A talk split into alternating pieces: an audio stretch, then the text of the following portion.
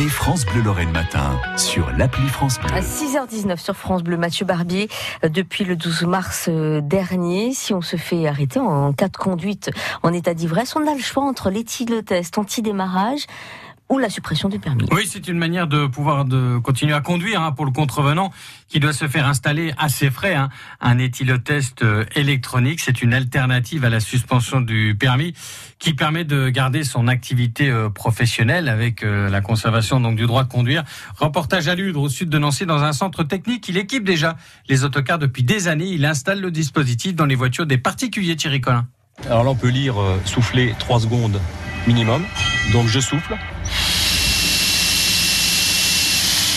L'analyse est en cours. Démarrage OK. Là, on peut démarrer le, le véhicule.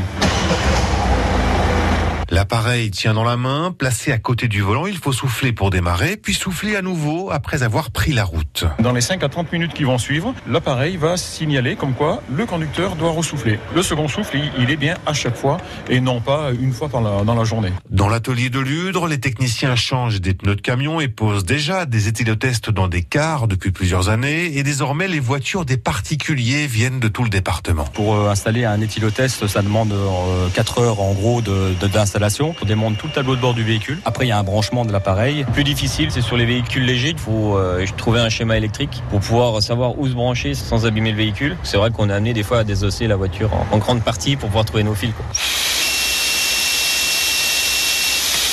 Donc là, dans la configuration d'un éthylotest anti-démarrage dans un cadre judiciaire, le conducteur peut prendre la route. Chez Euromaster, Simon Barthélémy voit de plus en plus d'installations volontaires pour ces dispositifs anti-démarrage. Ça peut être des parents qui le font pour les enfants qui viennent d'avoir le permis, pour que les, les, personnes rentrent en sécurité. On a des chefs d'entreprise qui veulent équiper les flottes. C'est un élément de sécurité routière, donc c'est un élément de sécurité dans l'entreprise. On a de la demande et nous avons à répondre à des appels d'offres qui vont dans ce sens. C'est pas du tout un gadget, que ce soit de manière volontaire, que ce soit de manière suite à des condamnations, ce n'est pas un feu de paille. Et de toute façon, la réglementation va aller dans ce sens. Un éthylotest temporaire qui est surtout une alternative à la suspension pure et simple du permis de conduire sur décision préfectorale ou d'un tribunal en cas d'excès d'alcool au volant.